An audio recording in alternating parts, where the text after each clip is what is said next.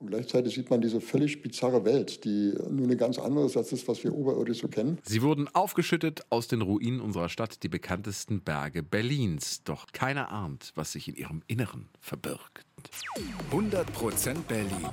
Ein Podcast von RBB 888.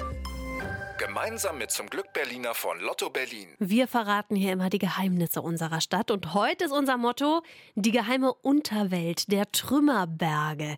Ja, es geht um Berge, die ihr wahrscheinlich alle kennt, den Teufelsberg zum Beispiel, den großen Bunkerberg im Volkspark Friedrichshain und den Berg im Humboldthain am Gesundbrunnen. Alles berühmte Berge, aber kaum einer ahnt, was sich in diesen Bergen verbirgt. Welche spektakulären Gebäude verstecken sich dort unter Tonnen von Schutt? Das verraten wir euch und dafür haben wir mit einem Menschen gesprochen, der schon in diesen Bergen drin war. Und weil es da so viel zu erzählen gibt, machen wir eine Doppelfolge draus. Heute geht es erstmal los mit dem Bunkerberg im Volkspark Friedrichshain, dem Mont Clamott, wie ihn viele Berlinerinnen und Berliner nennen. Also der Volkspark Friedrichshain, der wird so gegen 1846 angelegt und lange Zeit ist er vor allem eins, ziemlich flach. Aber dann kommen die Nazis und bauen dort im Jahr 41 eine Mega-Flakturmanlage. Die besteht aus zwei Türmen, einmal ein kleiner sogenannter Leitturm, von dem aus wird geguckt, wann die feindlichen Flugzeuge kommen. Und dann gibt es da noch einen großen Geschützturm, von dem aus beschießen die Soldaten dann die feindlichen Flugzeuge. Und dieser Geschützturm ist damals ein echt gigantisches Bauwerk. 70 Meter breit, 70 Meter lang und 39 Meter hoch. Sieht so ein bisschen aus wie eine Burg aus dem Mittelalter. Beide Türme haben verschiedene Stockwerke.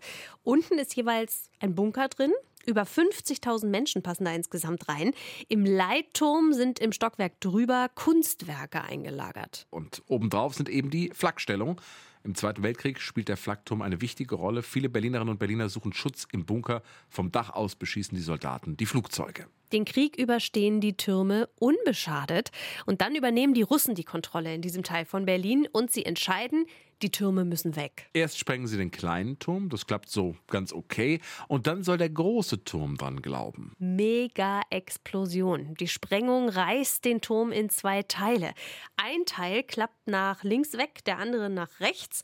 Der Turm, der sieht jetzt so aus, als hätte jemand mit einer Axt mitten durchgehauen. Auf die beiden Turmruinen kommt jetzt ganz viel Schutt drauf. Der stammt von den vielen kaputten Häusern, die es damals in Berlin gab, und so entstehen zwei Berge. Der kleine Bunkerberg, der wird 67 Meter hoch und der große Bunkerberg, der ist dann 78 Meter hoch. Auf beide Berge kommen noch Pflanzen und Bäume, alles wird sehr grün und so vergehen die Jahre und Jahrzehnte. Aber wie sieht's denn heute im großen Bunkerberg aus? Was ist von diesem Megaturm unter dem Schutt noch übrig? Das wollte der Verein Berliner Unterwelten im Jahr 2004 wissen. Rainer Janik ist vom Verein und er hat uns erzählt, wie sie sich damals in den Berg gegraben haben. Wo wir dann also mit dem Bagger dann über sieben Meter tief richtig buddeln mussten, um überhaupt in dieses Bauwerk hineinzukommen. Sie kommen raus im vierten Obergeschoss des Turms. Von da aus beginnen sie ihre Tour und die stoßen nach kurzer Zeit auf eine Halle, die ihnen wirklich den Atem Atem stocken lässt. Die Besonderheit waren Stalaktiten, die wie so ein Wald sich von den Decken runtergewachsen sind. Janik und seine Kollegen stehen in einer riesigen Halle aus Beton, die aussieht wie eine ja, Tropfsteinhöhle.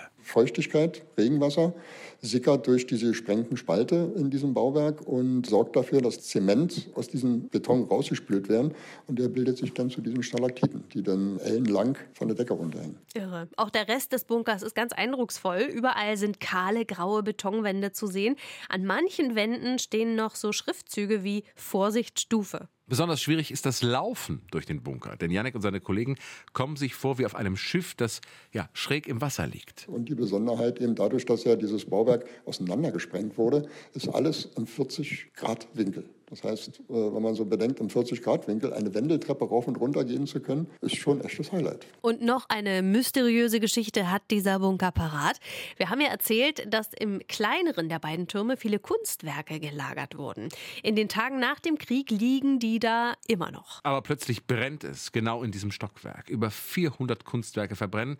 Das ist die offizielle Version damals. Aber vielleicht steckt auch noch was anderes hinter den Bränden. Interessanterweise sind dann doch im Laufe der nächsten Jahrzehnte eben das ein oder andere Gemälde zum Beispiel urplötzlich auf irgendwelchen Kunstauktionen angeboten worden. Man weiß nicht so genau, ob man da irgendwelche Kunstraube oder äh, Aneignungen vertuschen wollte. Es ist bis heute nie richtig geklärt worden. Mysteriös. Der Zugang zum Turm, den hat der Verein dann wieder zugeschüttet. Heute kommt da keiner mehr rein, aber an manchen Stellen könnt ihr den Bunker auch von außen sehen. Teilweise guckt noch ein bisschen Beton aus dem Berg raus. So, aber der Bunkerberg im Volkspark ist nicht der einzige Berg in Berlin, der etwas verbirgt. Welche Geheimnisse unter dem Teufelsberg und dem Humboldthain liegen, das verraten wir in der nächsten Folge. 100% Berlin. Ein Podcast von RBB 888. Gemeinsam mit zum Glück Berliner von Lotto Berlin.